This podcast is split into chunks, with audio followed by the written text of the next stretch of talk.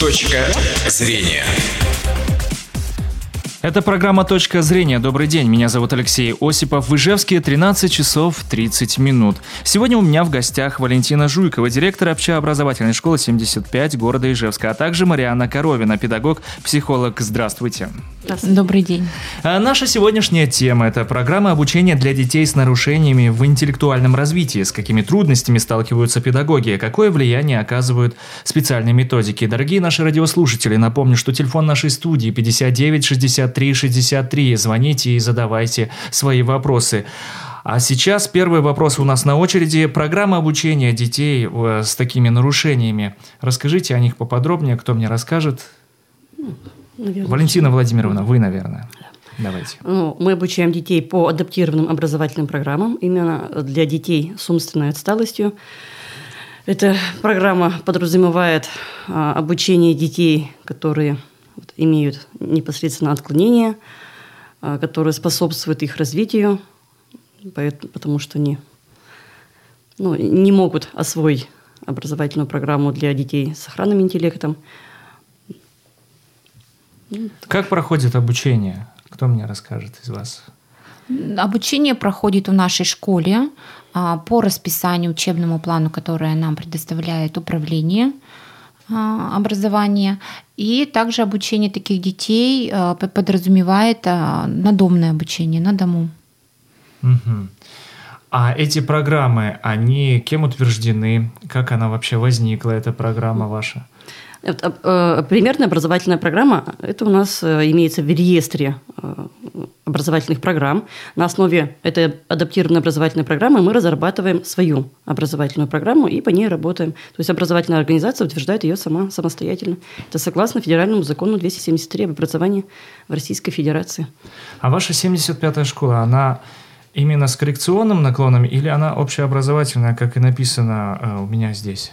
Ну, раньше мы были коррекционными учреждениями. Все те, кто имели непосредственно вот детей, кто имеет какие-то отклонения в развитии.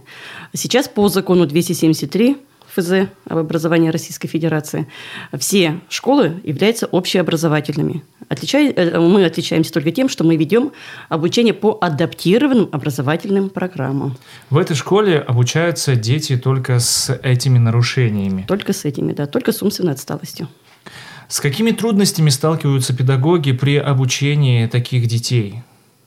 Как проходит обучение? А, какие нюансы? Марьяна ну, Ивановна. Скорее всего, трудность заключается в том, что в нашу школу поступают дети с разным уровнем а, развития намного и кардинально отличающихся друг от друга. Поэтому собрать детей воедино и обучать по одной программе э, достаточно сложно. Все-таки, скорее всего, каждый педагог использует свои какие-то особые хитрости для индивидуального подхода, для индивидуального обучения этих детей на первом этапе. А в дальнейшем, конечно, они выравниваются, они становятся достаточно коммуникативными, они Э, ориентируются в пространстве, в социуме. Ну и дальнейшее, конечно, э, их, дальнейший их путь уже предполагает какое-то трудоустройство. Для каждого ребенка есть свой индивидуальный подход.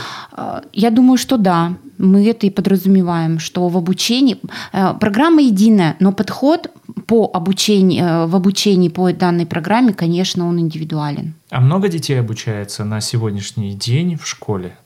Ну, в нашей школе на сегодняшний день обучается 192 ребенка. Вот, единственное, из 192 детей у нас 103 – это дети-инвалиды. Поэтому вот в связи с их а, здоровьем у нас есть дети, которые обучаются на дому. Это примерно 25 человек. Вот поэтому ну, вот все эти условия, которые необходимы для обучения таких детей, мы создаем в нашей школе. Вот. А вы сказали, что каждому ребенку индивидуальный подход э, нужен. А хватает ли педагогов? Вы сказали 103 человека. 103 человека, и как каждому уделить внимание? Ну, для этого они специалисты. Все у нас педагоги имеют специальное образование. Они у нас олигофрены-педагоги. То есть э, владеют определенными знаниями, умениями, навыками для обучения именно этой категории детей. Поэтому, ну, и 103 ребенка, они же, скажем, сформированы по классам, по группам у нас. Поэтому... А максимальная группа сколько насчитывает человек? Ну вот для детей с легкой умственной отсталостью у нас 12 человек. Те ребята, которые имеют более серьезные нарушения, они в группах у нас по 5 человек. Мне интересно, как проходит урок? Ведь это не как в обычной школе. С чего начинается занятие? Вы как ну, педагог, Марьяна Ивановна, расскажите. Ну, конечно, занятие начинается с того, что прозвенел звонок. И чтобы ребенка сориентировать на учебный процесс, мы, конечно, его обучаем этот звонок слышать и организовывать себя на то, что сейчас начнется учебное занятие. Для детей с легкой умственной отсталостью это, конечно, достаточно просто, а вот дети, которые имеют тяжелые множественные нарушения, это великий прогресс. прогресс. А вот с этого начинается урок. А, начинается урок с того, что учитель вводит ребенка в интересную тему, он заинтересовывает ребенка тем, чем они будут сейчас заниматься, и на а, интересах, на а, знаниях, которые уже ребенка уже есть, а, на его базе, на его вот а, том уровне развития продолжается его обучение, продолжается урок. А структура урока, она, конечно, точно такая же, как и в обычных школах. А предметы изучают те же? И русский язык, математика и так далее? Ну, вот, э, мы уже говорили, у нас две категории э, детей обучаются. Есть угу. легкая э, категория детей и есть более тяжелые, более выраженные да, нарушения интеллекта. Соответственно, для них программа отдельно идет. Но даже для детей, у которых есть легкая умственная отсталость, у нас в нашей школе не обучают такие предметы, как физика, химия, иностранный язык, астрономия. То есть у нас самые простые а, предметы – это русский язык, это чтение, это математика, биология. Ну, вот такие, те, которые не смогут освоить. Где более точные науки, они, конечно, у нас не изучают это. Педагог в первую очередь он психолог и должен найти взаимодействие с каждым ребенком. Сложно это дается?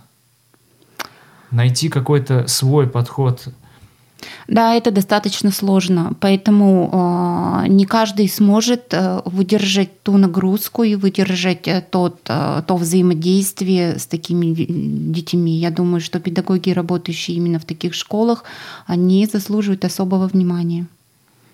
В первую очередь нагрузка идет на самого педагога. Конечно, конечно, это и эмоциональная, это и физическая нагрузка в том числе. Ну, потому что педагоги должны донести ту информацию, которую э, ребенок должен овладеть. Если сохранный ребенок с полуслова понимает информацию, то до этого нужно вот многократно повторить, закрепить, да, чтобы ну, ребенок этот навык имел. С нас же еще требует качества знаний. А сколько всего существует классов? До какого класса обучаются дети? Ну, в нашей школе обучаются с 1 по 10 класс. Как правило, значит, с 1 по 9 это основная часть, и 10 мы э, оставляем детей, которые у нас желают продолжить свое обучение, это с углубленной трудовой подготовкой. Поэтому мы предоставляем до 10 лет. Но сейчас вышли федеральные государственные стандарты, они вот вообще подразумевают обучение детей до 13 лет. Поэтому дети, дети будут учиться так. Вы э, на протяжении всего периода обучения становитесь для детей вторыми родителями и можете даже наблюдать э, за их успехами, как они вообще развиваются. На основе вот этого вот пройденного пути не будем вдаваться в э, частные какие-то ситуации, а вообще в целом э, от начальных классов и до старших классов, как ребенок развивается и к какому успеху он приходит в конце своего обучения? Ну, это все Индивидуально. Безусловно, любой ребенок, как, как с нарушениями, так и здоровый ребенок, мы все, они все развиваются. И в любом случае а, само развитие подразумевает какой-то результат. А когда это развитие еще подкрепляется а, тем, что его, его ведут, помогают, корректируют, конечно, мы в конце а, в выпусках наших видим достаточно большие результаты. Мы видим то, что мы сделали, кого мы вырастили, и без слез на глазах на это нельзя смотреть. Как родители комментируют работу с такими детьми, с их детьми? Ну, в большом, скажем так, э, вопросе это да. в, большом, в большой части это все-таки благодарны. Да, есть родители, которые э, предъявляют определенные требования, но в целом мы всегда находим общий это язык и всегда расстаемся хорошими приятелями, знакомыми, друзьями, можно так сказать. Ну, скажем, у нас нет вот, каких-то таких серьезных конфликтов. Как правило, они всегда благодарны. Конечно, То, мы было, стараемся. Да, вложено столько э, в их детей, это большой труд педагога, очень много вкладывается, поэтому я хочу сказать, что да, родители благодарны. Конечно, мы стараемся удовлетворить все потребности и запросы родителей, найти какие-то компромиссы. И думаю, что основная масса родителей, конечно, довольна. На протяжении скольки лет вы уже этим занимаетесь? Ну вот непосредственно в этой школе я работаю с 2002 года. То есть, вот, получается, 17 лет. А этой темой вы, Валентина Владимировна, сколько уже занимаетесь? Так, а вообще, вообще да. с 96 -го года, с 1996 -го года. Ничего то есть, себе. Да, не так, скажем, посчастливилось, наверное, попасть вот в одну из э, школ. Вот, это было в другом районе. Ну и вот так я получила образование именно по обучению таких э, детей. И вот надолго осталась в этой сфере, работаю. А есть у нас телефонный звонок, давайте послушаем. Алло, здравствуйте. Здравствуйте. Меня зовут Ольга. Ольга, здравствуйте. Здравствуйте. У меня вот такой, значит, я уже сказала вопрос к женщинам. А вот ведется ли статистика, увеличивается количество таких ну, детей с заболеваниями или уменьшается? Сейчас же медицина у нас как бы усовершенствуется, и, ну, э, как бы заранее могут ставить какой-то диагноз, что раньше этого не было. Меня это интересует, что больше становится или меньше детей с, со временем. Спасибо за вопрос увеличивается или а, уменьшается? А, вопрос очень интересный. А, вот не могу сказать конкретно по статистике, там по цифрам каким-то, но вот по нашим ощущениям, по нашим наблюдениям, конечно, увеличиваются такие детки. И самое неприятное, что а, детей вот именно с множественными нарушениями в развитии, с тяжелыми дефектами, их становится много. А с чем это связано, это уже, собственно, не нам рассуждать, да, не нам э, говорить об этом. А, но вот судя по, по вопросу о медицине, да, что медицина рано э, диагностирует такие вещи, но даже если рано диагностируют, не все же родители готовы отказаться от своего ребенка. То есть э, это с одной стороны. А с другой стороны, медицины молодцы, они вырвались вперед, они а, выращивают, так скажем, детей, которые недоношены, которые э, совсем с маленьким весом, вплоть там 500 грамм, да, вот. Но это ничего хорошего для дальнейшего развития, собственно говоря, не несет в плане вот здоровья, интеллекта и так далее. Все равно эти детки страдают, и все равно у них есть отставание. Один из рисков. Один из да. рисков, это не обязательно, да. Это не обязательно, но да, это но один из рисков, да. Давайте вернемся к специализированной программе, о которой мы начинали наш эфир. А в чем ее плюсы?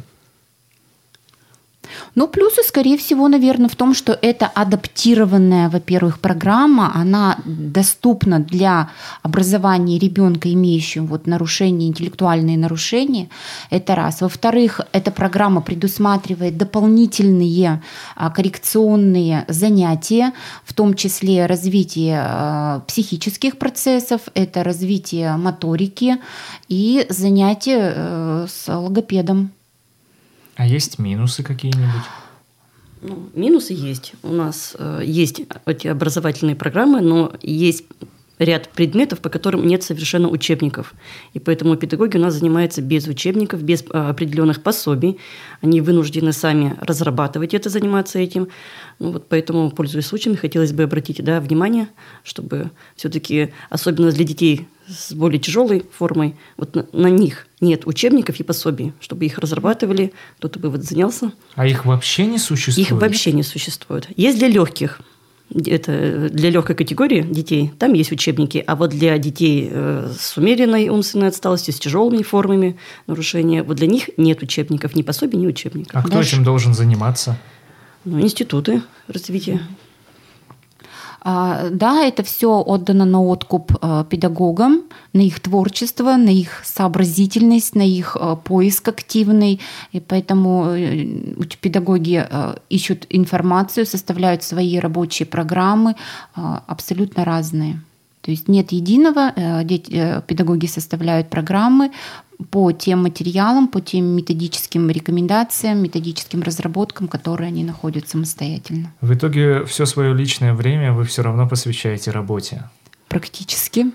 Ну, это одно из минусов, наверное, да, да. работы учителя, потому что много тратится на подготовку именно к урокам. На подготовку и на, на оборудование, на составление дидактического материала, на а, раздаточный материал, это все очень много средств, времени. Это вы все распечатываете, все сами да, пишете. Да. Ламинируем.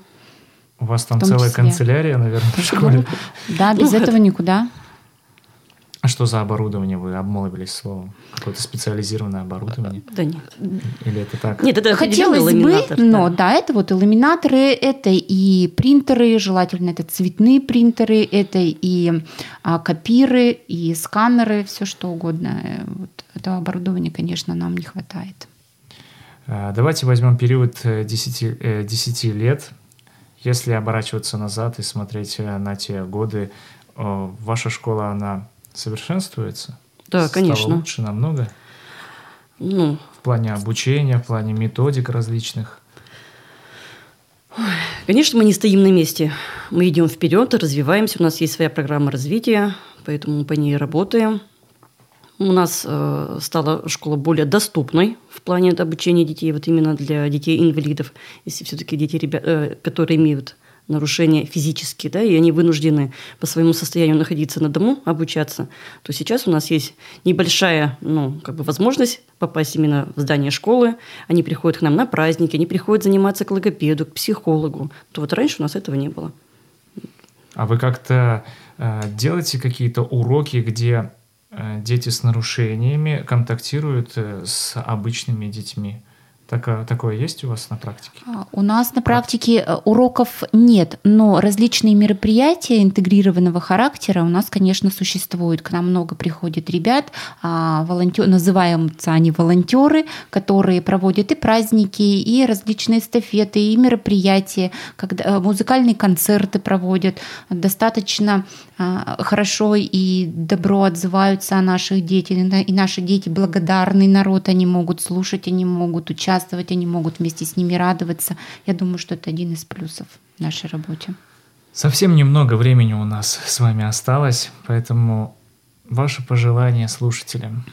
Начнем с Валентины Владимировны. Ну, мне бы хотелось пожелать, конечно, самое главное, здоровья, чтобы у детей, у всех было здоровье, чтобы не было ограниченных возможностей. Ну вот, только крепкого здоровья и успехов во всем. Ну, счастливого Нового года, а, хорошего настроения, а, здоровья огромного-огромного а, и, конечно, терпения, мешок терпения, ну и улыбок побольше, дарить людям добро, окружать себя добром. Я думаю, что проблем с людьми, имеющими ограниченные возможности здоровья, ну, они как-то начнут меньше нас пугать, так скажем. Дорогие наши радиослушатели, напомню, что у меня сегодня в гостях была Валентина Жуйкова, директор общеобразовательной школы номер 75 города Ижевска, а также Мариана Коровина, педагог-психолог. Ну а меня зовут Алексей Осипов, это была программа «Точка зрения», и я тоже желаю вам крепкого здоровья, берегите себя и до новых встреч. Точка зрения.